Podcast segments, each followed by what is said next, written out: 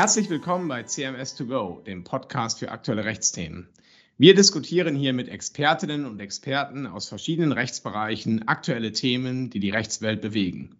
Heute melden wir uns wieder mit einer neuen Folge unserer Reihe Update Gesellschaftsrecht, in der wir folgende Fragen klären. Welche Veränderungen bringt das MOPEC für die Personenhandelsgesellschaften? Dürfen jetzt alle Freiberufler in die GmbH und Co. KG? Zoff mit System. Wie streiten wir uns richtig in der Personengesellschaft? Und wie wurde der Schlangenmensch gezähmt? Am Mikrofon begrüßen Sie wieder Daniel Otte, Partner bei CMS Deutschland am Standort Köln im Bereich Corporate MA und mit einem Schwerpunkt im Personengesellschaftsrecht und im Bereich gesellschaftsrechtliches Konfliktmanagement. Und neben mir steht wieder Georg Dietlein. Auch von mir herzlich willkommen. Mein Name ist Georg Dietlein. Ich bin ebenfalls Rechtsanwalt bei CMS Deutschland in Köln und im Bereich Gesellschaftsrecht tätig. Ja, das letzte Mal haben wir ja über die Änderungen gesprochen, die das MOPEC für die Gesellschaft bürgerlichen Rechts, also die GBR, mit sich bringt.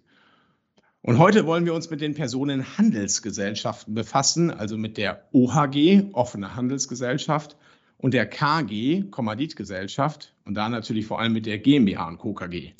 Aber zunächst mal müssen wir die Frage klären, warum heißt es eigentlich Personenhandelsgesellschaften? Ja, dieser Name kommt daher, dass diese Gesellschaftsformen, also die offene Handelsgesellschaft, Name sagt es schon, Handelsgesellschaft und die Kommanditgesellschaft, nur solchen Unternehmen offenstehen, die auch ein Handelsgewerbe betreiben. Das ist abzugrenzen von allen Angehörigen freier Berufe, also Personen, die Dienstleistungen höherer Art anbieten. Das sind etwa Ärzte, Rechtsanwälte, Architekten, aber auch Heilpraktiker, Künstler, letztendlich auch Dolmetscher, Schriftsteller. Personenhandelsgesellschaften können diese Personen nicht gründen. Es gibt nur eine Ausnahme für Steuerberater und Wirtschaftsprüfer, die dürfen das.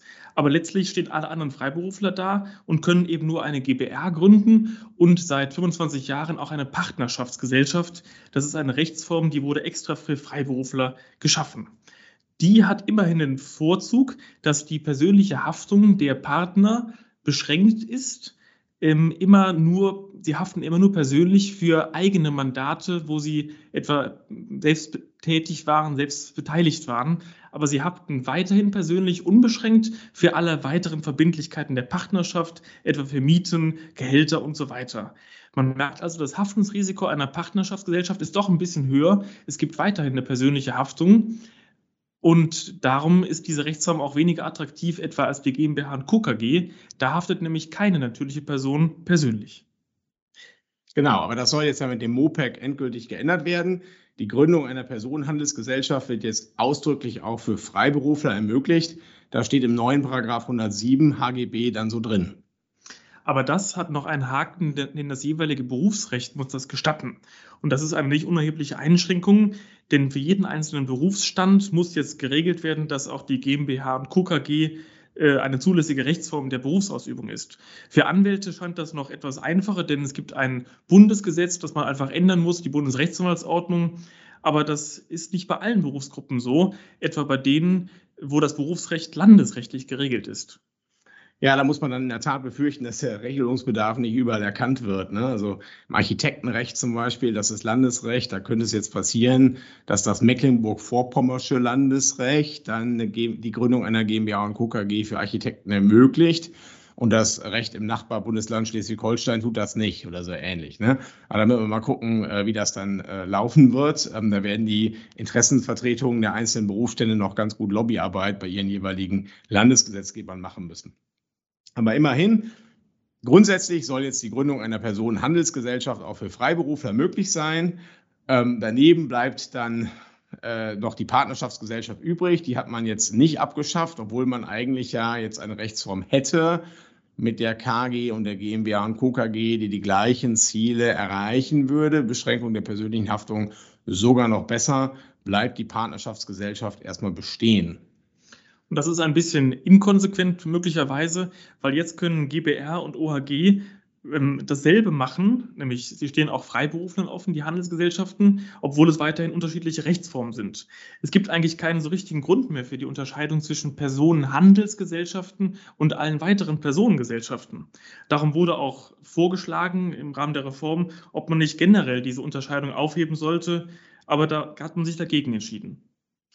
Genau, das ist eben dieser minimal invasiver Weg, ne, von dem wir schon in der letzten Folge gesprochen haben. Ähm, man wollte da eben am Ende keine Revolution, sondern nur eine Reform. Ne? Ähm, es gab, wie gesagt, weiterreichende Vorschläge, insbesondere von Professor Hensler hier aus Köln, die sich dann aber nicht durchgesetzt haben, obwohl sie eigentlich im Ergebnis konsequent gewesen wären, muss man sagen. Und wir werden jetzt auch gleich noch sehen, dass sich im Recht der Personenhandelsgesellschaften nicht so wirklich viel im Ergebnis geändert hat. Außer beim Beschlussmengerecht. Stimmt, außer beim Beschlussmengenrecht. Da werde ich gleich noch ein bisschen mehr zu sagen. Das ist ja mein persönliches Lieblingsgebiet. Aber jetzt kommen wir erstmal zu den übrigen Änderungen. Was hat sich denn da sonst so getan? Ja, neben der Öffnung der Personenhandelsgesellschaften für Freiberufler fällt auf, dass man endlich eine Regelung zur Beschlussfassung in der Personenhandelsgesellschaft getroffen hat. Dies aber auch nur rudimentär ausgefallen. Etwa wird nun geregelt, dass für eine Gesellschafterversammlung ein berufungsberechtigt, der oder jeder geschäftsführende Gesellschafter ist. Diese Einladung kann formlos erfolgen, also etwa auch per E-Mail ähm, und hat binnen angemessener Frist zu erfolgen. Man merkt aber schon, das ist so ein bisschen äh, offen geblieben. Was ist eine angemessene Frist? Und mit der E-Mail, das ist auch interessant, denn das GmbH-Recht sieht weiterhin vor, dass die Ladung normalerweise per Einschreiben erfolgen muss. Das ist dann vielleicht besonders dann interessant und etwas komisch auch, wenn wir eine GmbH und Co. KG haben. In der KG muss die Einladung oder darf sie per E-Mail erfolgen, in der GmbH eine, nach dem Gesetz zumindest per Einschreiben. Man kann natürlich das alles ändern im Gesellschaftsvertrag, aber das Gesetz sieht erstmal so diese, diese Divergenz vor in der GmbH eine, ein Einschreiben in der KG äh, formlos per E-Mail. Und ansonsten findet man keine klaren Regelungen für die Ladung und Durchführung von Gesellschafterversammlungen, äh, angemessene Frist, da kann man sich dann schon drüber streiten, was das genau ist. Ähm, möglicherweise sind diese nur rudimentären Regeln so gelassen worden, weil das Gesetz ja weiterhin davon ausgeht, dass Beschlüsse immer einstimmig gefasst werden müssen. Das Einstimmigkeitsprinzip und wenn natürlich alle einstimmig für einen Beschluss sind, braucht man ja auch keine besonderen Regelungen für die Formalien der Einberufung und Durchführung. Aber wenn, wie im Wirtschaftsverkehr so häufig, die Gesellschaft äh, vorsieht, dass Beschlüsse mit einfacher Mehrheit gefasst werden dürfen, dann sollte man schon etwas klarer regeln, mit welcher Frist und vielleicht auch in welcher Form, ähm, etwa wenn man sagt, ich möchte jetzt nicht nur die E-Mail, in welcher Frist und Form die Gesellschafterversammlung einberufen werden soll, wie die Tagesordnung anzukündigen ist und ob vielleicht auch eine Gesellschafterminderheit das Recht haben soll, eine Versammlung einzuberufen. Ja, ansonsten bleibt uns nämlich nur noch der Rückgriff aufs GmbH-Recht und das ist auch äußerst rudimentär. Ähm, vielleicht noch ein kurzes Wort zum Einstimmigkeitsprinzip. Wir haben da letztes Mal schon ziemlich drauf rumgehackt und gesagt, das kann ja nicht sein, immer noch Einstimmigkeitsprinzip wie antiquiert. Man darf natürlich eine Sache nicht vergessen. Ne? OAG und GBR sind beides Rechtsformen, die können wirklich am Küchentisch gegründet werden. Da kann man sozusagen auch unbewusst reinrutschen und haftet dann anschließend aber mit Haus und Hof für die Verbindlichkeiten. Und da ist natürlich schon sinnvoll, dass grundsätzlich eine Willensbildung nicht gegen den Willen eines Gesellschafters erfolgen kann, es sei denn eben, er hat sich im Gesellschaftsvertrag damit einverstanden erklärt. Deswegen hat der Gesetzgeber wahrscheinlich an diesem Einstimmigkeitsprinzip in OAG und ähm, GBR festgehalten. Man hätte sich allerdings wünschen können, dass das zumindest mit der Kommanditgesellschaft anders fasst, weil der Kommanditist ja nicht mehr persönlich haftet, ähm, außer mit seiner Einlage. Naja, was auch witzig ist, ist, dass in Paragraph 109 HGB steht, dass Gesellschafterversammlungen von Personenhandelsgesellschaften, bei denen der Gesellschaftsvertrag ein Mehrheitsprinzip verankert, was ja meist der Fall ist, immer dann beschlussfähig sind, wenn die für die Beschlussfassung nach dem Gesellschaftsvertrag erforderliche Mehrheit anwesend ist. Das ist eine ziemlich komplizierte Klausel, aber im Ergebnis sagt die, wenn wir also in den Gesellschaftsvertrag reinschreiben, es entscheidet die einfache Mehrheit, dann genügt für die Beschlussfähigkeit, dass 50 Prozent plus eine Stimme der Gesellschafter anwesend ist. Soweit, so gut, klingt ja ganz sinnvoll. Witzig ist halt nur wieder Vergleich mit GmbH-Recht. Da haben wir gar keine Regelung zur Beschlussfähigkeit. Und deswegen geht die herrschende Meinung oder sogar allgemeine Ansicht davon aus, dass wenn der Gesellschaftsvertrag nichts zum Thema Beschlussfähigkeit sagt, eine Gesellschafterversammlung bei der GmbH schon beschlussfähig ist, wenn überhaupt nur ein einziger Gesellschafter da ist. Das muss man sich mal überlegen. Ja, da kommt da vielleicht einer, der hält zwei Prozent des Stammkapitals, die anderen sind alle nicht da und der kann alleine die Beschlüsse fassen. In der Personenhandelsgesellschaft müsste jetzt zumindest mal die Hälfte plus eine Stimme da sein, was eigentlich auch im GmbH-Recht sinnvoll wäre, aber da eben nicht geregelt wird. Naja, ähm, was haben wir noch? Ja, genau, Beschlussfassung. Jetzt kommen wir zu meinem Lieblingsthema Beschlussmängel. Bevor wir da auf die Neuregelung eingehen, klären wir vielleicht mal vorweg die Frage, wie es derzeit geregelt ist. Ja, hier muss man die Unterscheidung treffen zwischen Personengesellschaften und Kapitalgesellschaften. Das ist die große Unterscheidung. Bei Personengesellschaften ist es recht einfach. Wenn ein Beschluss einen Beschlussmangel hat, also gegen geltendes Recht oder den Gesellschaftsvertrag verstößt, dann ist der nichtig. Nichtig heißt unwirksam, also der Beschluss gilt, wie wenn er gar nicht gefasst worden ist.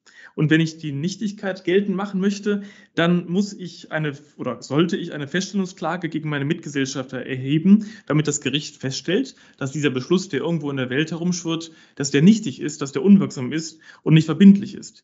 Ich kann das aber immer, also grundsätzlich immer tun, auch nach Beschlussfassung, nach zwei, drei, fünf Monaten. Auch noch mehrere Jahre später. Mehrere Jahre.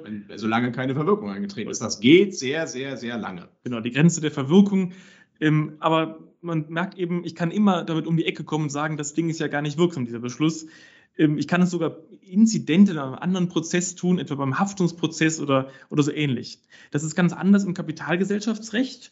Da wird ein Beschluss, wenn er von einem Versammlungsleiter festgestellt wurde, für alle Gesellschafter vorläufig verbindlich.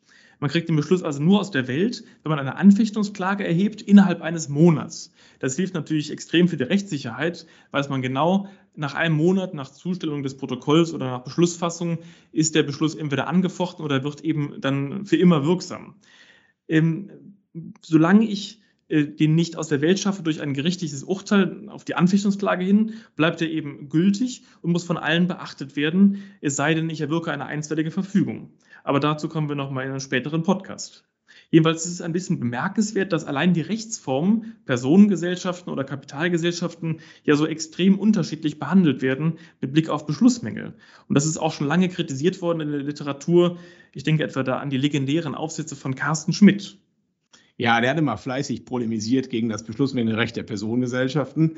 Aber durchgesetzt hat er sich damit dann eigentlich letztlich nicht. Der WGH hat ihm immer eine Absage erteilt. Aber nun hat der Gesetzgeber Carsten Schmidt quasi Recht gegeben und ein neues Beschlussmengenrecht eingeführt, das sich am aktienrechtlichen Regime orientiert, also an dem System der Kapitalgesellschaften, wie Georg Tietlein es gerade beschrieben hat ohne dass das jetzt eigentlich genau übernommen wird. Also der späte Sieg des Carsten Schmidt über den BGH durch den Gesetzgeber. Ähm, also wir unterscheiden jetzt künftig auch bei den Personenhandelsgesellschaften zwischen nichtigen Gesellschafterbeschlüssen und bloß anfechtbaren Gesellschafterbeschlüssen. Wobei die Nichtigkeitsgründe allerdings anders als im Recht der Kapitalgesellschaften nicht abschließend aufgelistet sind, sondern man sagt nur im neuen Paragraph 110 Absatz 1 Nummer 1 HGB, dass ein Gesellschaftsbeschluss nichtig ist, wenn er gegen Rechtsvorschriften verstößt, auf deren Einhaltung man nicht verzichten kann. Das ist etwas unbestimmt und ähm, ja, ich war ja vor einiger Zeit im Rechtsausschuss des Bundestags äh, gehört worden als Sachverständiger und habe da vorgeschlagen, dass man die Nichtigkeitsgründe besser abschließend regeln sollte im Gesetz. Aber der Gesetzgeber hat das leider nicht übernommen. Jetzt meine ich jedenfalls, dass man diese neue Norm 110 HGB eng auslegen muss und im Regelfall nur von der Anfechtbarkeit des Beschlusses ausgehen kann. Verstöße gegen die gesellschaftliche Treuepflicht jedenfalls können nicht zur Nichtigkeit führen. Ansonsten hätte man sich den ganzen Kram mit dem neuen Beschlussmengenrecht auch einfach sparen können, äh, denn Beschluss, äh, Verstöße gegen die Treuepflicht werden eigentlich immer behauptet. Naja, eine weitere Abweichung äh, des neuen Beschlussmengenrechts ist, dass wir jetzt ähm, eine Anfechtungsfrist haben, auch wie im Kapitalgesellschaftsrecht. Die beträgt aber nicht einen Monat, sondern drei Monate. Ich habe also ein bisschen länger Zeit, was eigentlich gut ist, ähm, weil man dann noch etwas länger reden kann, ob man eventuell sich einigt, bevor man gleich zum Landgericht läuft. Und äh, wenn man dann spricht, dann gilt es auch noch so eine Hemmungsvorschrift. Äh, das heißt, für die Zeitdauer der Verhandlungen über den Beschluss soll die Klagefrist gehemmt sein. Die ist allerdings in der Praxis, muss man sagen, ein bisschen schwierig und schafft in der Regel Abgrenzungsschwierigkeiten. Da würde ich mich nicht drauf verlassen. Ja, ansonsten ist das äh, Beschlussmengerecht der Personengesellschaften jetzt dem Kapitalgesellschaftsrecht angepasst. Die Klage wird künftig gegen die Gesellschaft erhoben, das war früher anders, nicht mehr gegen die Mitgesellschafter. Aber die Mitgesellschafter müssen immerhin informiert werden und haben die Gelegenheit, dem Prozess beizutreten. Und wenn ein Urteil ergeht, dann gilt die Klage für und gegen alle Gesellschafter. Also keiner kann sagen, er sei am Prozess ja nicht beteiligt gewesen. Genau, das ist im Wesentlichen das neue Recht. Jetzt müssen wir aber vielleicht noch eine Sache klären. Das ist die Sache mit dem Versammlungsleiter. Diese ganze Unterscheidung zwischen nichtigen und anfechtbaren Beschlüssen funktioniert nämlich nur, wenn es einen gibt, der den Beschluss einmal festgestellt hat. Denn erst durch die Feststellung wird der ganze Beschluss vorläufig verbindlich.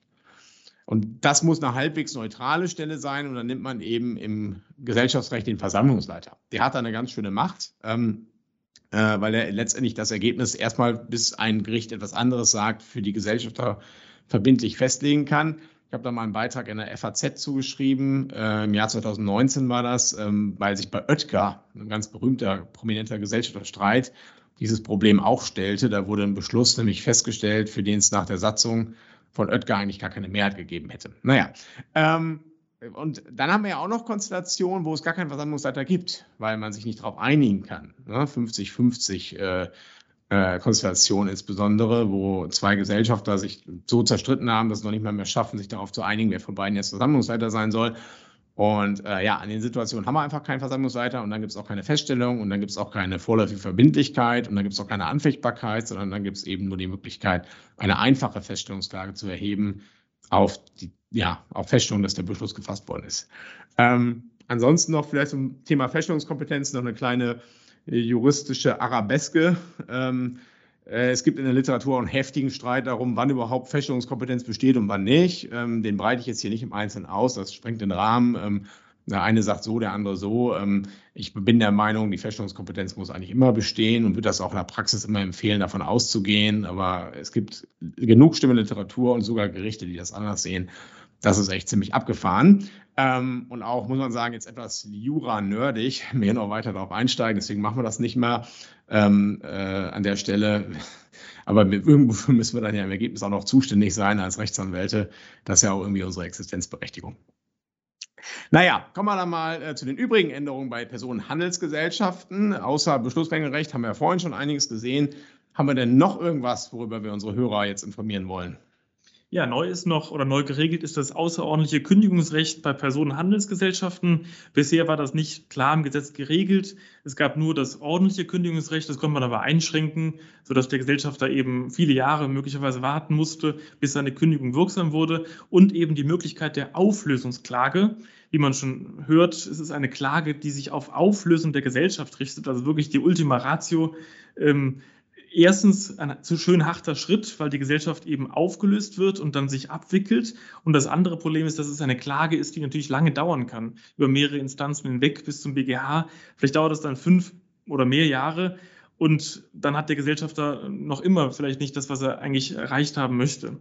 Und darum hat man immer gesagt, dass neben der Auflösungsklage auch ein Recht zur außerordentlichen Kündigung bestehen muss. Es gab auch einzelne Stimmen, die gemeint haben, dass es so ein Recht nicht gäbe und man eben immer Auflösungsklage erheben müsste. Dieser Streit ist nun beendet und das Gesetz sagt, dass ein außerordentliches Kündigungsrecht besteht. Jetzt nur noch die Frage, wo jetzt genau die Abgrenzung verläuft, weil die Auflösungsklage gibt es ja noch immer. Also wann kann ich die Auflösungsklage erheben als noch härteren Schritt und wann kann ich nur außerordentlich kündigen? In beiden Fällen brauche ich ja einen wichtigen Grund. Ja, das ist in der Tat eine schwierige Abgrenzungsfrage. Ähm, äh, aus meiner Sicht gibt es eigentlich zwei Fälle, in denen äh, Raum für eine Auflösungsklage bleibt. Das eine ist der Fall, in dem ich bei einer Kündigung eine Abfindung erhalten würde, die unter meinem Liquidationsanteil liegt. Also das heißt, der Gesellschaftsvertrag sagt meinetwegen, wenn du kündigst, kriegst du eine Abfindung in Höhe von 60 oder 70 Prozent des Verkehrswertes. Das sieht man ganz häufig, so einen Abschlag. Und ähm, wenn dann die Auflösung aber gar nicht zu so einem ja, krassen Wertverlust führen würde, was man insbesondere bei Holdinggesellschaften annehmen kann, dann äh, wird man dem Gesellschafter wohl weiterhin auch die Möglichkeit einer Auflösungsklage äh, lassen müssen, weil er ja nicht mal ebenso auf 30 Prozent seines Vermögens verzichten kann. Ne? Der andere Fall ist, man hängt emotional sehr stark am Unternehmen, äh, weil man vielleicht über Jahre lang Geschäftsführer war oder so und dann ist es einem nicht zuzumuten, dass man jetzt einfach geht und die anderen machen weiter, sondern dann soll man auch die Möglichkeit haben, dass Unternehmen im Wege dann der Liquidation zu ersteigern. Gut, aber ich muss auch sagen, in der Praxis kommt das nicht so oft vor. Ich habe mal einmal eine Auflösungsklage gesehen, die ist dann abgewiesen worden vom Oberlandesgericht Köln. Ansonsten ist es eher selten. Aber allein die Tatsache, dass man drohen kann, kann schon mal was bewirken, muss man auch sagen. Naja, jetzt haben wir bisher alles, was wir besprochen haben, betraf eigentlich alle Personenhandelsgesellschaften, OAG und KG. Äh, jetzt gehen wir nochmal speziell auf ein paar Änderungen ein, die sich im Recht der KG und damit also auch bei der GmbH und Co. KG ergeben. Eine andere interessante Neuerung, die ebenfalls erst durch den Rechtsausschuss in das Gesetz hineingekommen ist, ist die Frage der Insolvenz der GmbH und Co. KG. Also ganz präzise, was ist eigentlich, wenn die GmbH insolvent wird? Dann würde die ja normalerweise aus der KG ausscheiden. sodass sich die Frage stellt, wer dann persönlich haftender Gesellschafter ist. Bisher war auch schon in der rechtswissenschaftlichen Literatur eigentlich die Meinung, dass die GmbH nicht ausscheidet, wenn auch die KG insolvent ist.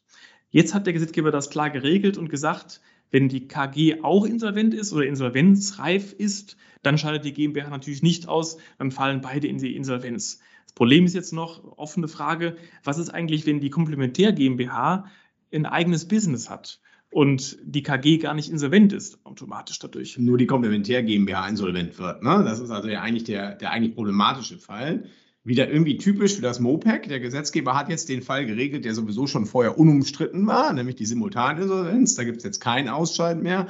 Aber der Fall, dass nur die Komplementär GmbH insolvent wird, der ist weiterhin, äh, nicht will ich sagen ungeregelt, sondern da tritt weiterhin das Ausscheiden der Komplementär GmbH aus der KG ein. Und dann hat die KG keinen persönlich haftenden Gesellschafter mehr. Das ist also ein Problem für die Praxis, auf die du, Daniel, ja schon mal vor einigen Jahren einen Aufsatz geschrieben hast in der NZG. Genau, das war mit Hanna Krings, frühere Kollegin von uns, die leider jetzt woanders tätig ist. Ähm, NZG 2012 irgendwo. Das Problem ist weiterhin offen und man kann hier nur auf den BGH hoffen, dass er da eine klare ähm, Rechtslage schafft. Wir haben noch immer ein Problem oder ein, ein Thema offen, den Schlangenmenschen. Ja, genau, der Schlangenmensch, die Einheits GmbH und Co. KG. Das ist auch äh, ein herrliches Produkt der Kautelar-Jurisprudenz. Ja. Das ist eine GmbH und Co. KG, bei der die einzige persönlich haftende Gesellschafterin, die GmbH, nur einen Gesellschafter hat, nämlich die KG. Das heißt, die GmbH ist Gesellschafterin der KG und die KG ist Gesellschafterin der GmbH. Das dreht sich so im Kreis, wenn man will. Und deswegen hat Carsten Schmidt, äh, den wir vorhin schon mal zitiert hatten, die Einheits GmbH und KKG mal als juristisches Abbild eines Schlangenmenschens bezeichnet, was ich ein sehr treffendes Bild finde, ähm, denn da beißt sich in der Tat die Katze in den Schwanz. Äh, das Problem ist da eben die Willensbildung, weil ähm, Gesellschafterversammlung der Komplementär GmbH ja nur aus der KG besteht, die KG ihrerseits wiederum durch die Komplementär GmbH vertreten wird, die wiederum durch den Geschäftsführer. Das heißt, wenn die Komplementär GmbH mal eine Gesellschafterversammlung abhält, dann sitzt da letztlich ihr Geschäftsführer und fasst dann den Beschluss über seine eigene Entlastung. Das kann irgendwie nicht sein. Und äh, deswegen haben auch schon Stimmen in der Literatur länger gefordert, dass in solchen Fällen immer die Kommanditisten vertretungsberechtigt sein müssten. Da gab es dann die wildesten Konstrukte, mit denen das begründet wurde. Mark Binz zum Beispiel hat mal gesagt, das sei ein Vertretungsbefugnis sui generis. Problem war nur, das Gesetz gab das alles überhaupt nicht her. Das ließ sich wirklich nicht mehr begründen. Und deswegen war eigentlich es so, dass man immer gesellschaftsvertraglich irgendwelche Regeln treffen musste, die auch nicht so richtig hundertprozentig wasserdicht funktioniert haben. Aber Gott sei Dank, der Gesetzgeber hat jetzt Abhilfe geschaffen, er hat den Schlangenmenschen gebändigt und jetzt im Gesetz 170 Absatz 2 HGB ausdrücklich aufgenommen, dass die Kommanditisten in der Gesellschaftsversammlung der GmbH die KG vertreten. Und damit ist das Problem Einheits GmbH und Co. KG der, äh, gelöst und äh, die Einheits GmbH und Co. KG wird nochmal deutlich attraktiver, weil die auch ansonsten, muss man sagen, ziemlich viele Vorteile hat. Es ist einfacher, Anteile zu übertragen. Man muss nicht mehr diese ganze Verzahnungsproblematik machen die man sonst immer bei der GmbH und KKG hat. Also da fällt schon einiges weg und deswegen hat das auch seine Gründe, dass die Einheitsgesellschaft eigentlich ganz beliebt ist. Und insbesondere jetzt, wo das Hauptproblem wegfällt, wird sie vielleicht noch beliebter. Ja, das waren jetzt ganz schön viele Themen. Äh, wir haben auch, glaube ich, ganz gut überzogen hier mit unserer Zeit, äh, äh, die wir eigentlich hier so immer so brauchen wollen. Aber kommen jetzt ans Ende in den Hafen, nicht von Rio de Janeiro, aber zumindest des MOPEX und des Gesellschaftsrechts und haben das, glaube ich, abgedeckt. Ähm, ja, gerne an dieser Stelle nochmal der Hinweis auf die MOPEC-Beitragsreihe in unserem CMS-Blog, wo wir einige Themen noch viel tiefer besprechen. Ähm, ansonsten, ja, wir, wie gesagt, mit dem MOPEC sind wir durch, machen aber noch weiter, weil uns das so viel Freude gemacht hat, hier mit dem Update Gesellschaftsrecht und in Zukunft über aktuelle Rechtsprechung oder einzelne Probleme sprechen, die sich in der gesellschaftsrechtlichen Praxis immer mal so ergeben. Für heute sagen wir erstmal auf Wiederhören und ganz herzlichen Dank fürs Zuhören und bis demnächst. Auf Wiederhören. Tschüss.